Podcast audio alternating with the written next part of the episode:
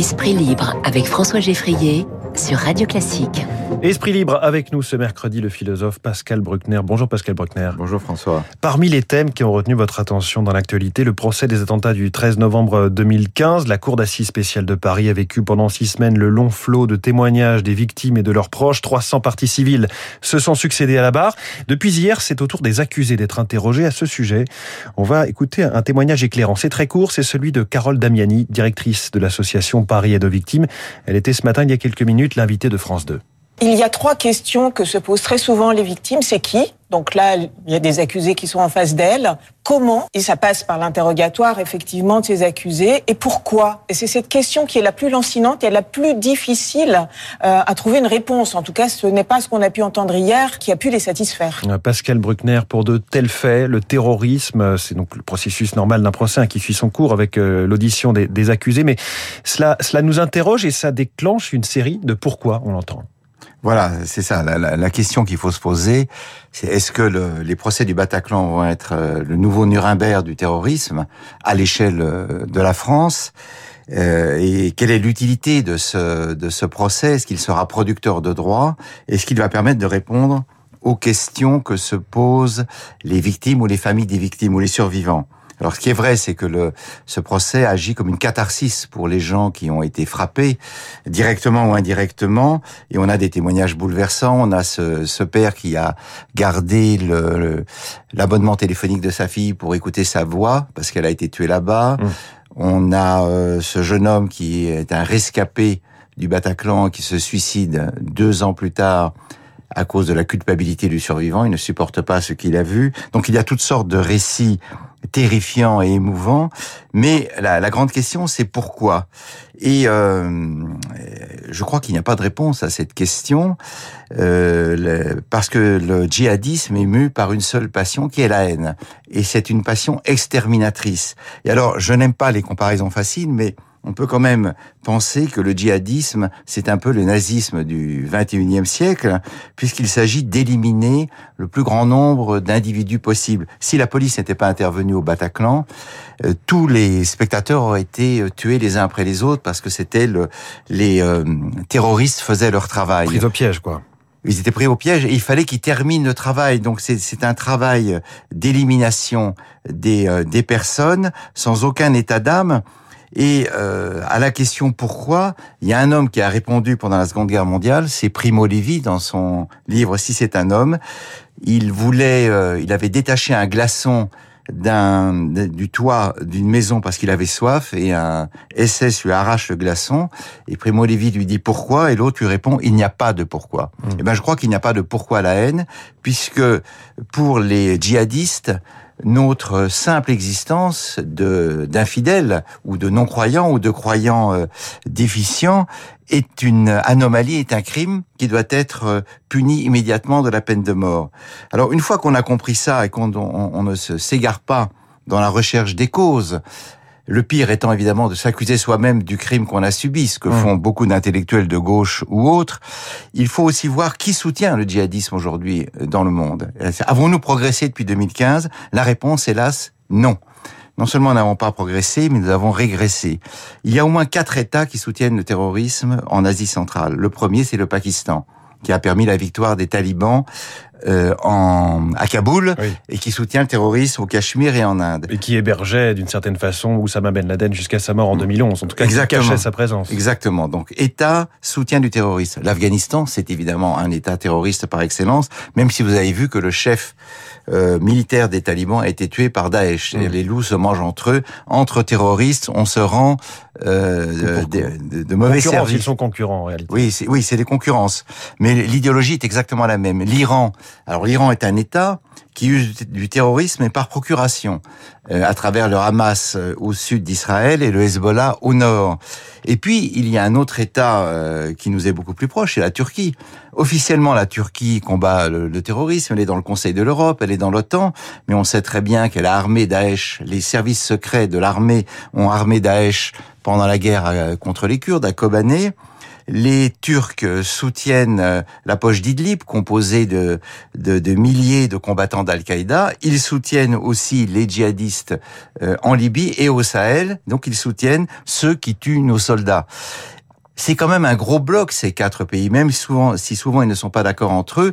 Et je ne mentionne pas l'Arabie Saoudite et le Qatar. La première parce qu'elle a enclenché le cycle de d'exportation du wahhabisme, idéologie mortifère, mmh. euh, interprétation euh, régressive de la religion musulmane, et le Qatar qui est du côté des frères musulmans.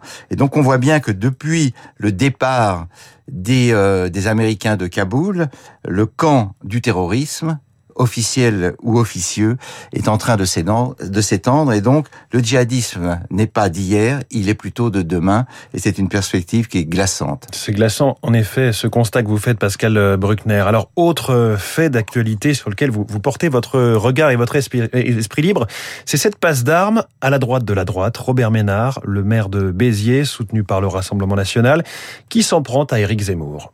Oui alors euh, effectivement, euh, Robert Ménard est en principe un ami d'Éric de, Zemmour. Ce qui est intéressant, ce n'est pas simplement d'entendre les critiques de Zemmour faites par la, par la gauche, qu'il qu'il accuse en quelque sorte de courtiser l'extrême droite en flattant ses penchants antisémites. Il est intéressant de voir ce que disent de lui ses propres amis en supposant que Robert Ménard soit un ami d'Éric Zemmour.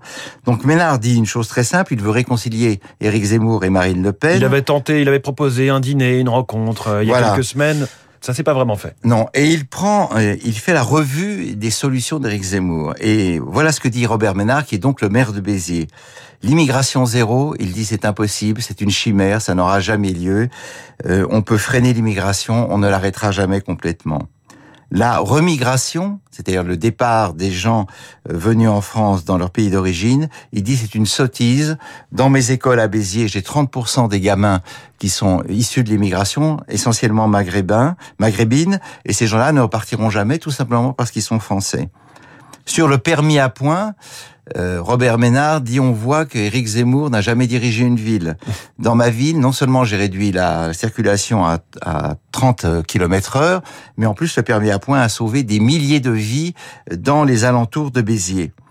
Et euh, ce que sous-entend Robert Ménard, d'ailleurs il le dit très clairement, c'est qu'au fond, Éric Zemmour n'est pas le candidat du peuple, il est le candidat d'une fraction privilégiée de la bourgeoisie, et il cite une phrase de, de Zemmour qui disait à propos de Marine Le Pen qu'elle n'avait comme socle électoral qu'un ghetto de chômeurs et de précaires, ce qui évidemment pour quelqu'un qui prétend aider euh, les classes populaires n'est pas très aimable. Et au fond, ce qu'on comprend avec... Euh, enfin, ce que j'ai compris moi, ce, ce dont je me doutais déjà en écoutant Robert Ménard, c'est que euh, Éric Zemmour, c'est un bobo, c'est un bobo parisien, c'est un bobo de droite, il y a des bobos de gauche, il y a des bobos de droite, et au fond, c'est ce, cet électorat-là qu'il courtise, qu'il voudrait c'est les, les, bobos de gauche qu'il voudrait réfuter, qu'il voudrait euh, battre et pour prouver à quel point ils se sont trompés. Et, euh, et je pense que c'est ça, c'est sa vraie limite. C'est-à-dire qu'il a beaucoup de mal avec son, son verbe quand même très articulé, ses connaissances historiques, son éloquence. Il a beaucoup de mal à parler aux classes populaires. Sa maison d'édition s'appelle Rubempré. Je rappelle simplement que Rubempré, c'est ce petit euh, tome de province qui a usurpé sa particule. Il s'appelait Chardon, il s'est fait appeler Lucien de Rubempré du nom de sa mère. Il voulait plier Paris à sa volonté et Paris l'a renvoyé dans sa province. C'est ce qui risque d'arriver à Éric Zemmour, mais je me garderai bien de faire le moindre pronostic. On verra si après les gauches euh, irréconciliables euh, théorisées par Manuel Valls, il y aura euh, bientôt des extrêmes droites irréconciliables. Pascal Bruckner, l'actualité de la semaine est dominée par cette COP26 de Glasgow. Les pays du monde entier appelés à rehausser leurs engagements pour limiter le réchauffement climatique. On connaît le constat, même si chaque matin à 7h-5 dans 3 minutes pour la planète sur Radio Classique, on apprend, on se forme un peu mieux à ce qui se passe et aux solutions. Il y a ce constat, il y a aussi, selon vous, des catastrophistes. Qui sont-ils? Alors qui sont-ils? Ben ils sont malheureusement euh, euh, peut-être pas majoritaires dans l'opinion, mais ils sont euh, majoritaires dans les médias, notamment dans les médias de gauche, puisque ce sont eux qui donnent le là. Alors déjà, ce mot d'ordre sauver la planète, c'est une sottise absolue. Nous n'avons pas sauvé la planète, la planète nous survivra quoi qu'il arrive. Ce qu'il faut sauver, c'est le lien très particulier de l'humanité avec cette planète-là. Sauver l'habitabilité de la planète. Voilà, parce qu'en soi, la, la planète n'a pas besoin des hommes pour, pour vivre et pour survivre.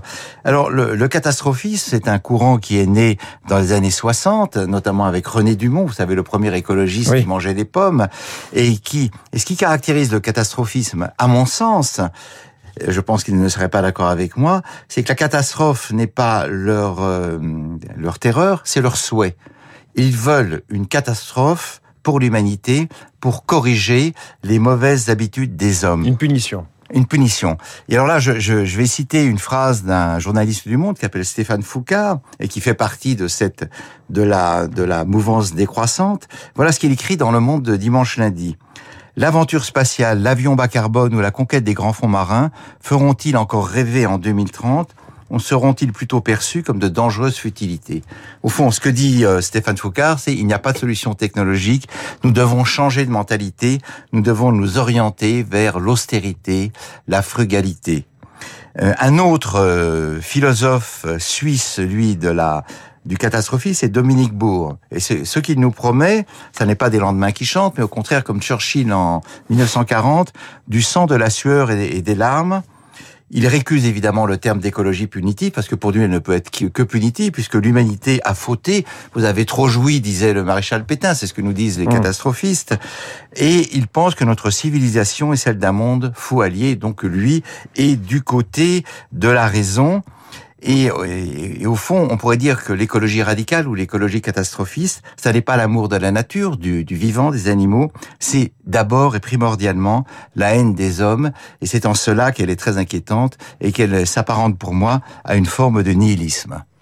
On peut se demander aussi parfois s'il ne faut pas des, personnes qui, crient peut-être un peu trop fort, mais contribuent à déclencher un mouvement raisonnable et nécessaire. C'est aussi ce qui peut se jouer euh, dans ce genre de, de cénacle qu'est une COP26. Alors, je ne pense pas parce que, à force de crier de façon déraisonnable, on finit par paralyser les gens. Et je pense que c'est une peur stérile. Il y a sans doute une peur fertile, mais là, c'est une peur stérile avec des solutions euh, totalement euh, euh régressives. Mais il y a d'autres, euh, il y a, d'autres euh, écologistes intelligents. Moi, je pense à, au jeune français d'origine comorienne Fargan Azieri, qui vient de publier un livre tout à fait remarquable en faveur d'une solution technologique aux problèmes de la planète. Il y a aussi l'écologiste Jean-Marc Jancovici, qui est lui en faveur de la de l'énergie nucléaire. Donc je crois qu'il y a vraiment deux, euh, deux écologies. Au moins, il y en a une qui est réactionnaire et délirante, et donc qui prône en quelque sorte le, euh, la, une fin du monde anticipée. Puis il y en a une autre qui est euh, intelligente et raisonnable. Pascal Bruckner dans les esprits libres de la matinale de Radio Classique. Merci beaucoup. On vous retrouve euh, tous les 15 jours, le mercredi. Voilà, exactement. Merci Pascal Bruckner et bonne journée. Il est 8h55, le journal de 9h, Lucille Bréau.